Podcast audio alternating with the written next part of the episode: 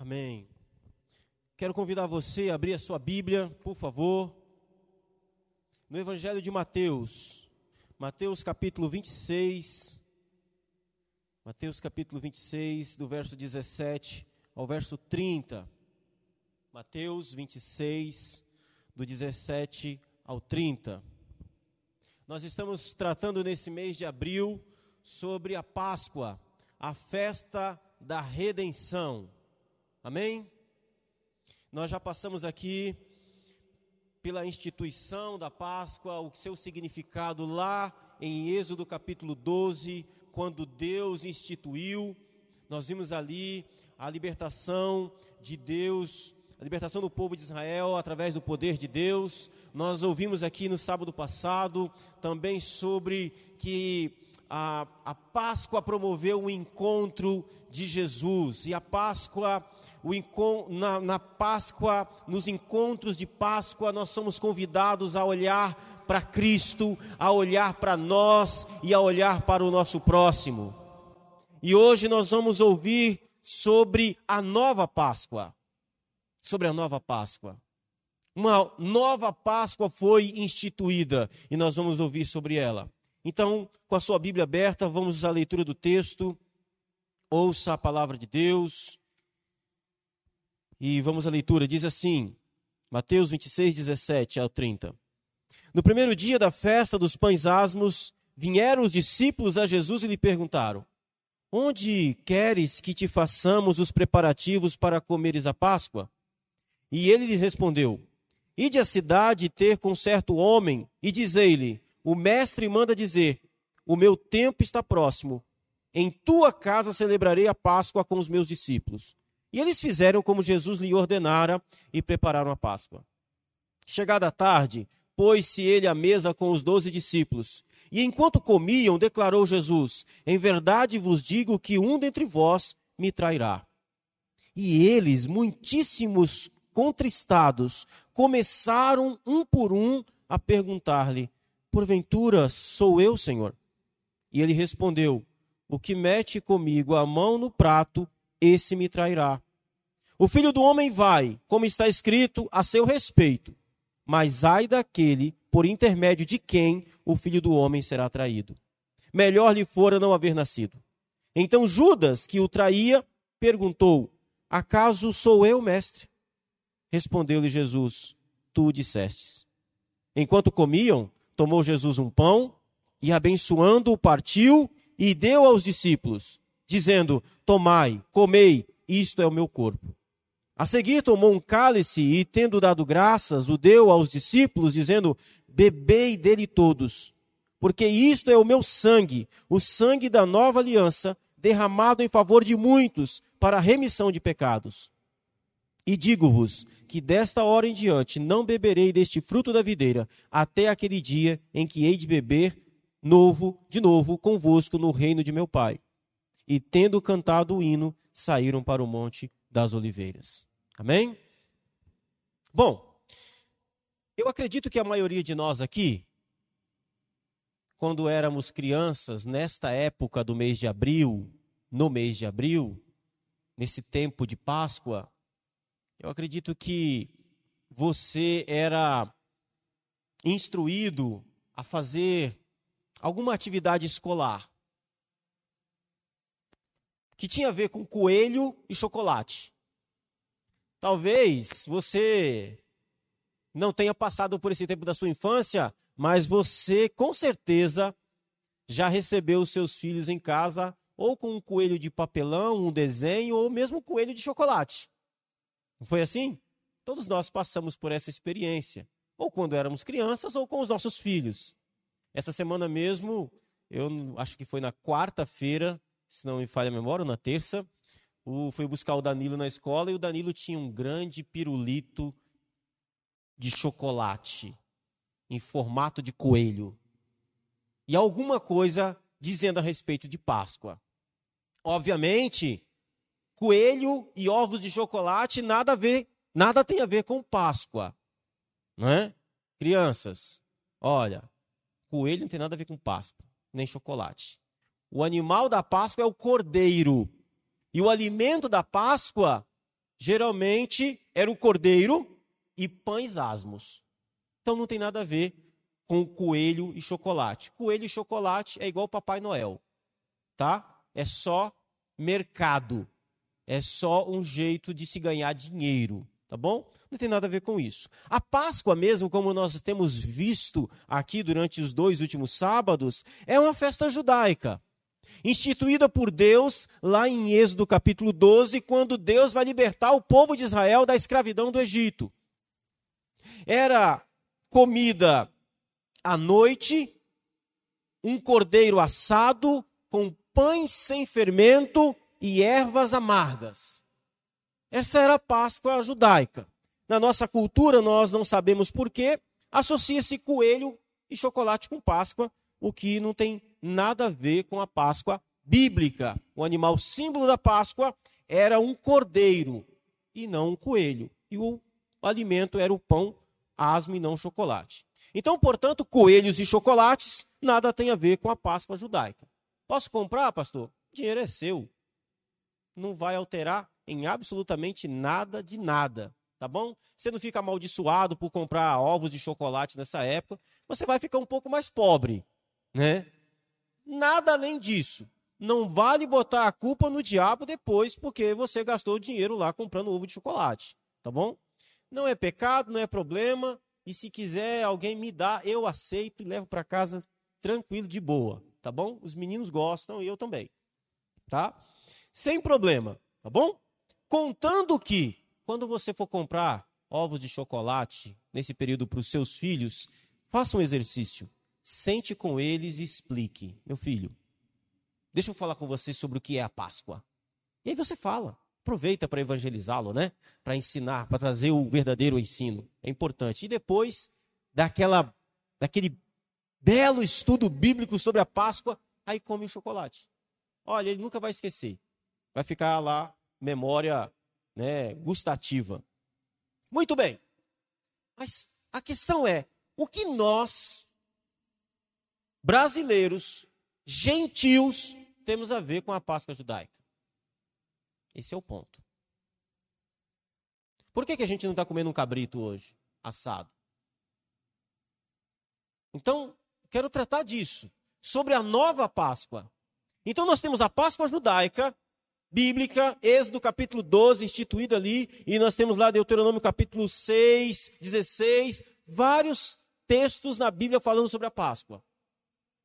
E nós temos a Páscoa do mercado, coelho e chocolate. Ok. Tá, e o que é que a gente tem a ver? Qual é a nossa Páscoa? Qual é a nossa Páscoa? É isso que a gente vai estar tá vendo aqui hoje. Então, Paulo aos Coríntios, 1 Coríntios capítulo 5, verso 7, Paulo diz assim: lançai fora o velho fermento para que sejais nova massa como sois de fato sem fermento, pois Cristo, nosso Cordeiro Pascal, foi imolado. Amém? Ô Murilo, tira um pouco do efeito. Tá demais. Oi. Viu? Às vezes eu falando, né, não percebe, né? Mas, ó, tem muito eco, tem muito efeito aí. Ok. Agora, olha. Oi. Ficou legal. Top. Deus abençoe cada dia mais a vida do Murilo. Uma benção. Ficou bom, Murilo? Maravilha. Então, 1 Coríntios 5, 7, o apóstolo Paulo diz assim para a igreja: Lançai fora o velho fermento, para que sejais nova massa, como sois de fato sem fermento, pois Cristo, nosso Cordeiro Pascal, foi imolado. Então, Paulo está dizendo que nós temos uma Páscoa, é Cristo. Cristo é o nosso Cordeiro Pascal, ou em outra versão diz que Cristo é a nossa Páscoa. Então você guarde aí 1 Coríntios capítulo 5, 7, que nós vamos usar esse texto também. Nós vamos aqui para Mateus capítulo 26, 17, o texto que nós lemos, mas nós vamos aqui mencionar esse texto um pouquinho na frente. Então, Mateus 26, 17 a 19, nós vemos que Jesus celebra a sua última Páscoa. Eu vou ler com você novamente, Mateus 26, 17 19, diz assim: No primeiro dia da festa dos pães asmos, vieram os discípulos a Jesus e lhe perguntaram: Onde o Senhor quer que nós façamos os preparativos para comer a Páscoa? Detalhe importante. Está chegando o período da Páscoa e os discípulos querem saber onde ela vai, onde, onde Jesus quer que eles preparem para que Jesus coma a Páscoa. Então, a festa da Páscoa durava cerca de uma semana. Uma semana. O cordeiro da Páscoa, o cordeiro pascal, ele deveria estar morto no dia 14 de Abib. No 14 dia do mês, o cordeiro tinha que estar morto. E aqui surge um aparente problema. O pastor Cássio, semana passada, é, usando o texto de João capítulo 13, ele, ele, ele citou esse texto e uma coisa nos chama atenção ali no texto. O texto começa dizendo assim: antes da festa da Páscoa. Antes da festa da Páscoa, Jesus está sentado à mesa para comer o cordeiro pascal, e João diz que ele está fazendo isso antes da festa da Páscoa. Então a Bíblia vai mostrar que Jesus come da Páscoa, mas a Bíblia vai mostrar também que o cordeiro da Páscoa foi morto no exato momento em que Jesus estava morrendo na cruz. Então a pergunta que fica, o problema que fica é: bom, e aí? Quando é que aconteceu essa Páscoa? Jesus comeu antes, os judeus comeram depois, porque tem dois momentos ali. Parece que tem duas Páscoas. Né? Mas não é assim. A gente vai tentar aqui resolver isso. Olha, então, Jesus lava os pés dos discípulos institui a ceia e ele está ali comendo do cordeiro da Páscoa. João capítulo 13. Em João capítulo 18, diz que no dia seguinte, ou seja, na manhã seguinte daquela noite que Jesus comeu do cordeiro pascual, ele foi levado preso e os judeus não entraram no pretório porque eles queriam participar da Páscoa. Ou seja, Jesus já tinha comido da Páscoa, mas aqueles judeus ainda não tinham comido da Páscoa. E aqui parece que tem duas Páscoas, parece que Jesus come antes ou os judeus comem depois. Vira uma confusão danada esse negócio aqui. Então, o que, que, como é que a gente resolve isso? Como é que a gente tenta explicar isso? A gente explica isso da seguinte maneira: o cordeiro da Páscoa tinha que estar morto no dia 14. Quando começa o dia para o judeu? No pôr do sol.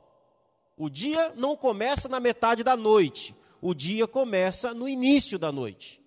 Por exemplo, quando começará o domingo? Hoje, no pôr do sol. O sol desceu, começa o domingo. Ok? Quando que ele termina? Amanhã, no pôr do sol de amanhã. Então, o culto de domingo seria o culto da segunda. Certo? Se a gente não tiver esse tipo de informação, a gente não entende. O cordeiro tinha que estar morto no dia 14. Então, o que, que acontecia? Pensa na quantidade de gente que comia do cordeiro da Páscoa naquele tempo, no tempo de Jesus. Deuteronômio capítulo 16, Deus vai ordenar que quando o povo estivesse assentado na terra e o templo de Deus estivesse estabelecido, o povo tinha que ir até o templo, perto do templo, na cidade onde estava o templo, que no caso era Jerusalém, seria Jerusalém, e eles deveriam comer do cordeiro pascal nas dentro da cidade. A primeira Páscoa, ela foi familiar. As famílias comeram do cordeiro. Mas Deus havia ordenado que quando o povo chegasse na terra, eles deveriam comer da Páscoa dentro da cidade de Jerusalém. Você não podia comer na sua casa. O cordeiro tinha que ser levado até o templo, os sacerdotes matavam o cordeiro, você pegava o cordeiro, trazia para casa, lá em Jerusalém, reunia sua família, ou reunia os seus amigos, ou reunia uma pequena comunidade e comiam a Páscoa ali. Agora imagine você, no tempo de Jesus, estima-se que cerca de 250 mil cordeiros eram mortos todo ano, a cada Páscoa. É muito cordeiro. As pessoas iam para Jerusalém. Elas iam passar ali a festa da Páscoa. Jesus está fazendo esse movimento. Ele não está em Jerusalém, ele está subindo para Jerusalém para comer da Páscoa lá em Jerusalém. Então, você precisa aqui de uma organização disso. Você precisa aqui de uma logística. Não tem como você matar 250 mil cordeiros em uma tarde. É muito cordeiro. Então, o que, que eles fizeram? Na tarde do dia 13, eles começavam a matar os cordeiros. Porque o cordeiro deveria estar morto no dia 14. E eles seguiam matando o cordeiro no dia 14. Então, o relato que nós temos do verso 17 ao verso 19 é no dia 13. Os discípulos chegam para Jesus no dia 13 e dizem assim: Senhor, onde é que o Senhor quer que nós preparemos a Páscoa?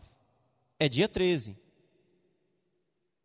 Os cordeiros vão começar a ser mortos no templo. E aí Jesus então diz para eles assim: Olha, vão até a cidade, vão até a cidade e lá vocês vão ver um homem. Vocês vão ver um homem e vocês dizem para ele: O mestre manda dizer: O meu tempo está próximo, em tua casa eu vou celebrar a Páscoa com os meus discípulos. Isso aqui é interessante. Lucas vai dizer que Jesus, Lucas vai dar detalhes um pouco mais específicos a respeito dessa ordem de Jesus. Lucas vai dizer que Jesus manda Pedro e João à cidade procurar por um homem que tem um cântaro na cabeça. É esse homem que vocês precisam seguir. Quando vocês virem um homem com um cântaro na cabeça, sigam esse homem até a sua casa. Quando chegar lá, vocês falam com ele: olha, o mestre mandou dizer que ele quer preparar, para você nos mostrar o lugar onde ele vai celebrar a Páscoa com os discípulos dele. E essa informação é importante por quê? Porque homens naquela época não carregavam cântaro. Geralmente mulheres carregavam cântaro na cabeça. A mulher samaritana, ela tem um cântaro. Mas homens não carregam cântaro naquela época. Naquela cultura, não. Então seria fácil identificar um homem com cântaro na cabeça. Então quando Pedro e João chegam na cidade, eles veem o tal homem. Eles seguem esse homem e esse homem, quando chega na casa, já, eles vão falar com esse homem. E, e é interessante essa informação porque esse homem tem um salão. É tipo um Airbnb, sabe? Alguém que tem um lugar mobiliado para que você possa utilizar. E esse homem provavelmente também era um discípulo de Jesus. A gente não tem informação dele, mas é bem provável que ele era um seguidor de Jesus. E quando os discípulos chegam e falam: Olha, o mestre manda perguntar onde é que ele vai celebrar a Páscoa, qual é o ambiente. E o texto diz que esse homem vai mostrar um grande salão, ou um salão, enfim, e mobiliado, pronto para ser usado. E os discípulos então preparam. E a ideia aqui é que os discípulos vão, eles vão atrás dos preparativos, dos pães asmos, dos cordeiros, é, das bebidas amargas, e eles montam a mesa, eles preparam todas as coisas. Porque Jesus vai celebrar ali a sua última Páscoa. Ele vai comer a sua última Páscoa com os seus discípulos. E eu acho isso muito interessante, porque até o final, Jesus cumpre rigorosamente os ritos que Deus havia estabelecido. Nós temos dificuldades com ritos. Às vezes nós temos a tendência de achar que os ritos e as cerimônias eles é, podem ser irrelevantes ou não tão importantes assim. E eu quero chamar a sua atenção para isso. Jesus não ignorou a cerimônia, a celebração e a festa da Páscoa. Ele cumpriu. E ele não cumpriu para fazer tabela, não. Ele cumpriu com verdade. Ele disse que queria muito comer daquela Páscoa. E deixa eu fazer uma aplicação aqui muito pessoal para nós. Participar dos ritos da igreja de Jesus é muito importante. Quando tiver uma ceia, desmarque tudo. Seja prioridade na sua vida. Quando tiver um batismo, não, é um rito importante, é uma cerimônia importante. Deus está sendo adorado. Foi o Senhor que instituiu esse negócio. Isso tem um valor. Isso tem uma importância grande. Os ritos são importantes para Jesus, as cerimônias são importantes para Jesus. Ele cumpre as cerimônias com alegria, com prazer. Não tenha por menos. Não tenha por, por, por algo que, sabe, ultrapassado, sem sentido, sem significado. Não, não, são importantes. É um ato espiritual. É um ato de fé. É importante. Jesus valorizou. Então, a gente tem a tentação de desprezar as cerimônias, as celebrações, os ritos.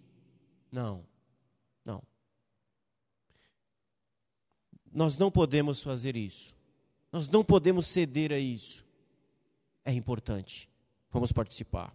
Então, esse primeiro passo, nesse primeiro ponto, Jesus considera importante participar da Páscoa e ele manda organizar todas as coisas.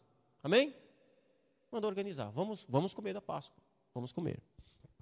Segundo ponto que eu quero notar com você é que na nova Páscoa também não pode ter fermento. Veja aí do verso 20 ao verso 25. E eu quero fazer aqui a conexão com o texto de 1 Coríntios 5, 7. 1 Coríntios, é, Mateus 20, diz que quando chegou a hora de comer a Páscoa, quando chegou a hora da festa, de noite, Jesus está sentado com seus discípulos à mesa. Eles estão ali comendo, comendo pão, bebendo ervas amargas, comendo cabrito, enfim, eles estão ali na mesa da Páscoa. Eu acho essa cena aqui bem curiosa, porque era uma cerimônia que lembrava a libertação do povo de Israel do cativeiro. Era uma cerimônia alegre. Primeiro, porque tinha comida. E onde tem comida, tem alegria. Né? Segundo, porque era lembrava uma vitória poderosa do povo de Deus. Da ação poderosa de Deus em libertar o seu povo. Era uma festa alegre. O pessoal estava animado. Imagine, Jerusalém está lotada de gente. Naqueles dias também tinha uma festa que eu acho muito interessante, que era a festa das cabanas. Onde o pessoal saía das suas casas e iam para o ar livre e faziam ali pequenas cabanas. Deveria ser o maior barato aquele negócio. A meninada deveria gostar muito. Porque menino gosta desses negócios de acampar. Eles ficavam acampados. Então, Jerusalém estava lotada de gente, era muita gente. Era festa, era alegria. Era, sabe aquele pessoal assim que se prepara o ano inteiro para fazer aquela viagem e ir para aquele congresso? Era esse, era esse sentimento. E nessa mesa com seus discípulos, está todo mundo feliz, alegre. De repente, Jesus solta essa, verso 21. Em verdade, em verdade vos digo: um dentre vós vai me trair. Imagina como que o clima foi lá para baixo. Um de vocês vai me trair. Meu Deus do céu. Alguém vai trair o mestre. Alguém vai trair Jesus. Que conversa é essa? Imagine os discípulos se perguntando: como assim? Como assim, Senhor? Quem é que vai te trair? 1 Coríntios 5, 7, Paulo fala que nós precisamos ser uma massa sem fermento. E esse texto nos mostra um pouco disso. Jesus está dizendo o seguinte: nesse corpo, nessa igreja, nesses discípulos tem gente fermentada. Tem gente aqui que é fermento. E o fermento, nada contra fermento, tá? Não é pecado comer fermento. Pão com fermento, nada disso. Fique tranquilo. É que o fermento aqui é símbolo de uma influência. O fermento aqui, ele traz essa imagem, o fermento ele influencia, ele faz a massa crescer. E Jesus, ele vai, a Bíblia vai mostrar o fermento, a ação do fermento em dois momentos diferentes. Em Lucas capítulo 13, por exemplo, Jesus usa uma parábola do fermento em um sentido positivo. Jesus diz lá em Lucas capítulo 13, ele usa o fermento como um símbolo de uma grande influência, mas de forma positiva. Ele diz que a gente precisa ser fermento. Ou seja, nós precisamos influenciar positivamente. Os cidadãos do reino de Deus, eles influenciam a massa de forma positiva. Mas também a Bíblia usa o fermento em um sentido negativo. Que é a má influência. A má influência, a influência ruim, a, a má influência que também faz inchar, que também faz crescer. E quando o apóstolo Paulo vai dizer, lá em 1 Coríntios 5, 7, ele vai dizer: lançai fora o velho fermento para que sejais nova massa como sois de fato, sem fermento, ele está falando dessa influência ruim, a influência da natureza caída. Lançai fora esse fermento que influencia de forma má, de forma carnal. Esse tipo de fermento não, não, não interessa, não é importante. Esse tipo de má influência não é importante no corpo. E aqui Jesus está dizendo: tem um dentre vocês que vai me trair. Tem um dentre vocês que está fora da visão. Um, um de vocês vai me trair. E é interessante porque os discípulos começam então a fazer uma pergunta. Eles dizem assim: o texto diz que eles, muitíssimo contristados, começaram um por um a perguntar: para Jesus: Porventura sou eu, Senhor? Quando a gente fala de má influência e, e nesse sentido negativo, a nossa tendência é perguntar se o traidor é o outro. Não é isso que os discípulos estão fazendo. Pedro não está olhando para Jesus e está dizendo assim: Senhor, é João? João não está olhando para Jesus e perguntando assim: Senhor, o traidor é a Romilda? Romilda, você não viu, mas um monte de gente olhou para você. Não é ela. É, é, é, é, o Messias, Senhor, o traidor? Não, não. Cada um chega e pergunta para Jesus: Senhor, sou eu? Não é uma pergunta curiosa? Não é uma, como assim? Sou eu? Você não sabe? Mas eu acho isso interessante nos discípulos. Eles estão olhando para dentro de si. Eles estão olhando dizendo assim: Senhor, é de mim que o Senhor está falando? Será que sou eu? Eu sou, Senhor, o traidor? Eu acho isso muito interessante, porque o que eu aprendo aqui é que nós somos desafiados a fazer essa autoavaliação. O que está acontecendo aqui é algo que os discípulos aprenderam com relação à confissão. Eu já falei aqui, mas nunca é demais falar. Confissão não é informar a Deus aquilo que você fez. Confissão é concordar com aquilo que Deus diz sobre você. E Jesus está dizendo: um de vocês vai me trair. E os discípulos concordam com a afirmação de Jesus a ponto de perguntar: Senhor, sou eu?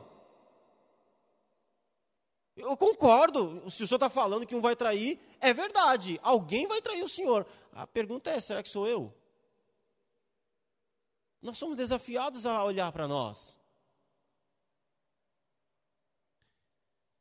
E aí, mas a gente precisa prestar atenção nas perguntas que são feitas aqui. Cada um, no verso 22 diz, começa a perguntar: Porventura sou eu, Senhor? Eles perguntam. E aí Jesus vai dizer: Olha, o que mete a mão comigo no prato, esse me trairá. O filho do homem vai, mas como está escrito a seu respeito, mas ai daquele por intermédio de quem o filho do homem está sendo traído. Melhor lhe fora não haver nascido. E aí no verso 25 diz assim: Então Judas, que o traía, não diz que Judas o que trairia. Perceba que Mateus coloca o verbo trair aqui em uma situação em que já está acontecendo. Judas que o traía, que já estava no seu coração, que já tinha combinado lá com os caras que iam prender Jesus, que já tinha negociado. Judas que o traía, ele pergunta: qual é a pergunta de Judas? Acaso sou eu, mestre? Detalhe: Judas não fez a mesma pergunta que os discípulos fizeram. Veja de novo no verso 22. Cada um começa a perguntar o quê? Porventura sou eu, Senhor? Curioso. Verso 25. Judas pergunta: Acaso sou eu, mestre? Qual é a diferença? É que os discípulos estão perguntando: Por acaso sou eu, Senhor? Essa expressão que eles usam no grego, Senhor, era a expressão máxima de alguém que tinha autoridade sobre eles. Os imperadores romanos, eles vão lá na frente, depois, ainda no primeiro século, eles vão sequestrar esse título para eles, de senhores. Senhor aqui tem a, a, a indicação de que não é apenas um senhor humano, mas é um senhor divino. Alguém que é alguém a quem você pertence. Senhor é alguém que você pertence. Então os discípulos estão perguntando: por acaso sou eu, Senhor, o teu servo? Eles se colocavam como servos de Jesus. Eles tinham Jesus como Senhor deles, como dono deles. Naquela cultura, o Senhor, ele tinha algo que pertencia a eles, escravos. Então os discípulos estão colocando essa força. Por acaso, porventura sou eu, Senhor? Eu sou teu, eu pertenço a ti. Eu sou o teu servo, tu és o meu Senhor. Sou eu, Senhor. Mas Judas não faz isso. Judas olha e pergunta: Acaso sou eu? Rabi, mestre. E qual é a diferença? A diferença é que você pode ter Jesus como mestre ou você pode ter Jesus como Senhor. Se você tem Jesus como mestre, você não pertence a Ele. Você pode decidir segui-lo em alguma coisa em algumas coisas e em outras não. Nisso aqui eu sigo Jesus, ele é meu mestre. Boa parte de, de, de alguns filósofos importantes tem Jesus como mestre. Os homens têm a opinião de que Jesus foi um grande mestre judeu. Os judeus têm Jesus como um grande mestre. O Islã, no Alcorão, apresenta Jesus como grande mestre. Mas ele é seu Senhor? Não, Senhor não. Você pertence a Ele? Não. Eu o sigo. A pergunta é até onde? Até, até que página você o segue? Porque quando ele é seu mestre, a questão é limitada. Nisso eu sigo. Nisso não. Mas quando ele é seu Senhor, não tem essa limitação. Quando ele é seu Senhor, ele ordena e nós fazemos. Ele está indo e nós estamos indo atrás dele. Então, Judas é o sujeito que ele segue a Jesus, mas ele não é servo de Jesus. ele não serve a Jesus. Ele segue, mas ele não serve. Jesus é um bom mestre. Mas ele não segue a Jesus. Ele, ele, ele não é servo de Jesus. Cuidado com o fermento. Pergunta que a gente tem que fazer é: tem fermento em mim? Será que eu tenho lidado, como eu tenho influenciado as pessoas, a sociedade, a minha comunidade? Como? Por acaso sou eu, Senhor? Na nova Páscoa, na celebração da redenção, nós precisamos ter esse tipo de autoanálise. Será que sou eu? Será que eu sou uma má influência no meio do povo de Deus? Será que eu estou. Será que eu não sou um traidor do meu mestre? Será que eu não tenho amado mais o dinheiro do que a Cristo? Porque é isso que Judas. Por que, que Jesus não é senhor de Judas e mestre? Porque ele não é capaz de amar Jesus acima de todas as coisas. Ele ama o dinheiro pela qual ele vendeu Jesus. Por isso que não é senhor dele.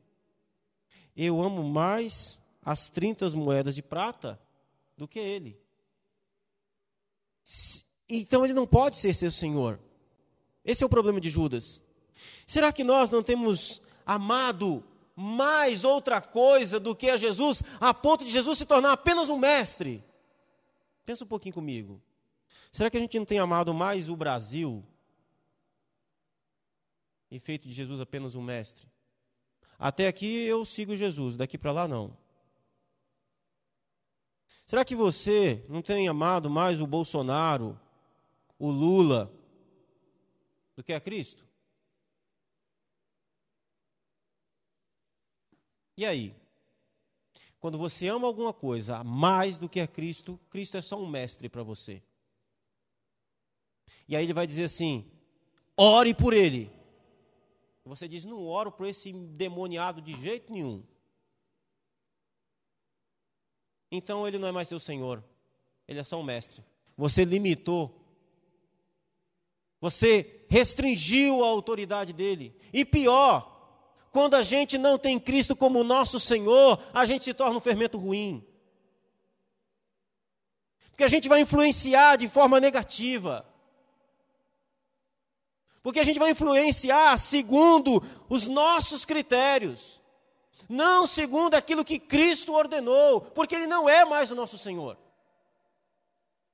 Sabe qual era a visão política de Judas?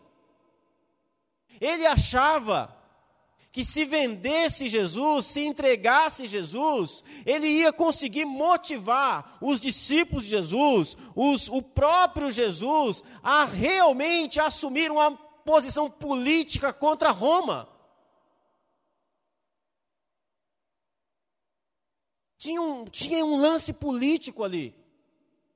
Ele amava mais o Estado de Israel do que o reino de Deus. Aquele homem ouviu sobre o reino de Deus como, como ninguém. Mas ele amava mais o Estado de Israel do que o reino de Deus. Jesus está dizendo: o meu reino não é desse mundo, o meu reino não é daqui, eu não sou daqui. Esse mundo é um mundo caído. Eu vim para estabelecer o reino dos céus, o reino chegou, é um novo reino. O meu reino não é carnal, o meu reino não é de autoridade humana. Mas isso não entrava na cabeça de Judas. Ele queria a libertação de Israel, do Império Romano. E ele vai fazer isso nem que ele tenha que vender o seu Senhor. Agora você imagina se Jesus aqui não fala assim, gente, no meio de nós aqui tem um que vai me trair. Imagina se Jesus não diz isso. Você já pensou na influência de Judas sobre aqueles discípulos, se Jesus não deixa claro quem ele é? Será que Judas é não teria tentado influenciar, se não fosse isso, alguns dos discípulos? Porque aqueles discípulos estavam meio inclinados a essa proposta de Judas. Olha o Pedrão, como ele tem dificuldade em aceitar a morte de Jesus. Vai negar Jesus. Então, assim como na Páscoa não podia ter fermento, uma influência má, nessa Páscoa de Jesus também não pode ter. Mas Jesus não está falando de pão. Jesus está falando de nós, da nossa natureza. Da nossa natureza. E como nós temos facilidade, meus irmãos, de ter um fermento ruim, de influenciar errado. Deus tem que ter misericórdia da minha vida, da minha vida, das nossas vidas com relação a isso. Então, a gente precisa aprender muito aqui com Judas e o seu relacionamento no meio daqueles discípulos. Em último lugar, a ceia do Senhor é a nova Páscoa. Versos 26 a 30. Diz assim: enquanto eles comiam, depois dessa, dessa situação toda com Judas, eles comem. Eu imagino que não deve ter sido tão fácil. Eles estão comendo, e Jesus pega um pão, ora pelo pão, abençoa o pão, parte e dá aos discípulos. Uma informação cultural aqui. Você, você sempre vai ver Jesus partindo o pão. Porque naquela cultura, quem partia o pão era o patriarca da família. Era o patriarca que rasgava o pão e determinava as porções para cada membro da família. Ou o líder de um grupo. No caso do grupo dos discípulos, a autoridade era de Jesus. Ele partia sempre o pão e dava aos discípulos nas refeições. Era ele que servia. Era ele que dava as porções. É por isso que quando Jesus ressuscita e os dois discípulos no caminho de Emaús chegam na aldeia e convidam Jesus para ficar com eles, e quando Jesus rasga o pão, o texto diz que ao partir do pão, o reconheceram. Era um jeito todo especial de partir o pão. Eles o reconhecem ali. E Jesus desaparece. Então Jesus está aqui partindo o pão. E nesse momento de partir o pão, ele vai instituir uma nova celebração. Uma nova Páscoa. Então, na nova Páscoa, o cordeiro dado por Deus morre uma única vez. E é o próprio Jesus. Na Páscoa judaica, o cordeiro precisava ser morto todo ano. E aquele cordeiro que era morto todo ano, ele representava o cordeiro que viria. Quando Jesus rasga o pão e dá aos seus discípulos, não é como das outras vezes que ele havia rasgado o pão. Agora ele rasga o pão e disse: Tomem, tomai e comei, isto é o meu corpo. Vocês não vão precisar mais matar cordeiro cordeiro vai ser morto daqui a pouco.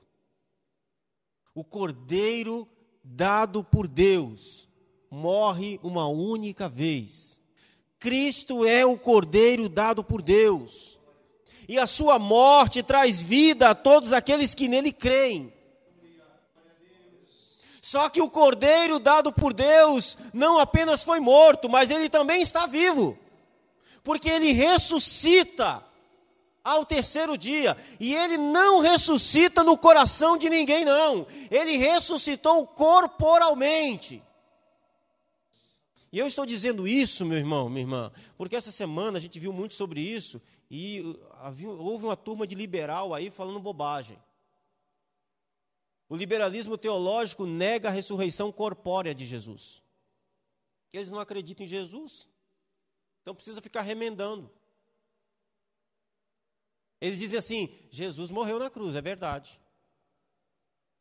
Mas ao terceiro dia ele ressuscitou nos nossos corações. Conversa. Ao terceiro dia ele ressuscitou em corpo. Glorioso, poderoso. O cordeiro que Deus oferece para a nossa Páscoa, a nova Páscoa, morreu sim, mas ele ressuscitou, ele está vivo. João o vê no céu, quando João vai olhar para o trono de Deus. Lá em Apocalipse, ele vê assentado à direita de Deus um como cordeiro que havia sido morto. O cordeiro está vivo. Então, nossa, a nossa Páscoa não é sobre cordeiro morto, mas é cordeiro vivo. Ele está vivo e unido a nós. E como que ele está unido a nós? É por isso que Jesus pega o pão. Ele está tão unido a nós que agora Jesus pega o pão para ser símbolo do corpo dele. É por isso que a gente não faz churrasco de cordeiro na ceia.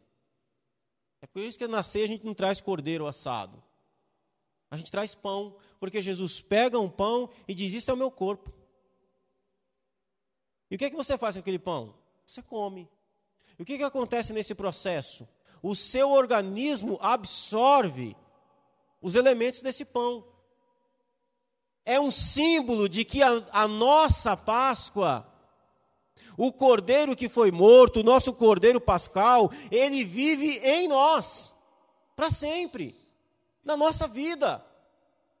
Há uma nova natureza operando no coração daquele que foi salvo. Há uma nova natureza operando no coração daquele que crê em Cristo. Ele está vivo em nós. Por isso ele nos dá do seu pão e diz: Isto é o meu corpo, é a minha presença, eu estou em vocês. Na Páscoa judaica, o sangue dos cordeiros mortos eram passados nos batentes das portas como sinal de que alguém ali já tinha morrido pelos pecados que a lei condenava. Na ceia, como nossa nova Páscoa, o cálice, o vinho, é símbolo de que o sangue já foi derramado por nós, e nós fomos feitos casa de Deus, segundo a carta aos Hebreus. Lá no Egito, o sangue era passado no batente das portas. Matava-se o cordeiro, passava o sangue. Na nova aliança, Jesus diz: O meu sangue é derramado uma vez só. Vocês são feitos casas de Deus. Hebreus 3,6 diz assim: Mas Cristo é fiel como filho sobre a casa de Deus. E esta casa somos nós. Nós somos a casa de Deus. Então, o sangue de Cristo derramado na cruz do Calvário é o sangue que vem sobre nós para perdão dos nossos pecados.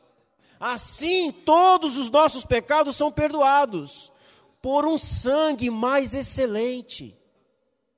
Não precisa ter sangue na porta todo ano. Por um sangue mais excelente, o Cordeiro de Deus, o sangue de Jesus nos purifica de todo o pecado. O sangue de Jesus nos lembra da libertação da morte e da escravidão do pecado. O sangue na porta lembrava a libertação e da escravidão do Egito, uma escravidão política. Até porque aquele povo, o povo difícil, aquele povo de Israel, viu? Que povo difícil. Deus os libertou do cativeiro do Egito, mas aquele povo não era crente, não. Terrível. Povo amargurado, desobediente, ingrato. Morre tudo no deserto, porque não entendeu que Deus não apenas queria libertá-los da escravidão política do Egito, mas também da escravidão do pecado. Cuidado, meu irmão. Cuidado. Tem gente que Deus libertou do vício, das tribulações da vida, das dificuldades. Mas parece que não libertou da escravidão do pecado. O objetivo do sangue de Jesus sobre nós é evidenciar que fomos livres da escravidão do pecado sobre a nossa vida. Se você foi livre da escravidão do pecado, você pode dizer não a ele. Você tem a condição de dizer não. Eu vou lutar contra esse negócio. Eu fui livre, eu não sou mais escravo, eu não preciso mais fazer isso. Eu não sou mais dependente desse negócio, dessa minha vontade. Eu não sou mais escravo dos meus lábios, eu não sou mais escravo dos meus pensamentos. A minha mente foi dominada por Cristo, os meus lábios é dominado por Cristo. De novo, ele não é apenas o meu mestre, ele é acima de tudo o meu Senhor. Não penso aquilo que quero, penso de acordo com aquilo que ele pensa. Eu falo as palavras dele. Então, o sangue de Cristo na nossa, na nova aliança sobre nós, nos lembra que nós fomos verdadeiramente libertos. O sangue de Jesus lembra a libertação do pecado, a libertação da morte eterna. Verso 29 nos lembra que Jesus, que a ceia do Senhor, sendo a nossa Páscoa, lembra que o Cordeiro de Deus morreu uma única vez. Lembra que o seu sacrifício foi perfeito Veja o verso 29, ele diz: Eu digo a vocês que desta hora em diante não beberei desse fruto da videira, até aquele dia em que hei de beber novo convosco no reino de meu Pai. Ele não precisa morrer todo dia, ele morreu uma vez só. Uma única vez. O sacrifício de Jesus foi perfeito. Nem tente remendar, viu? Nem tente remendar o sacrifício de Jesus.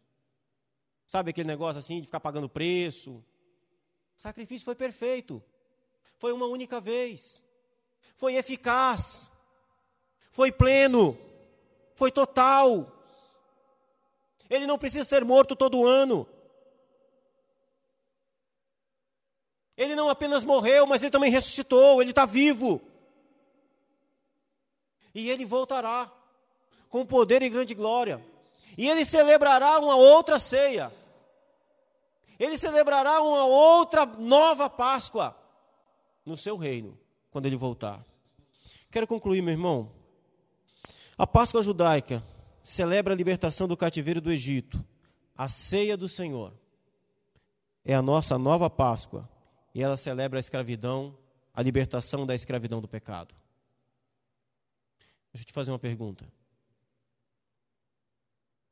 Você participou da última ceia?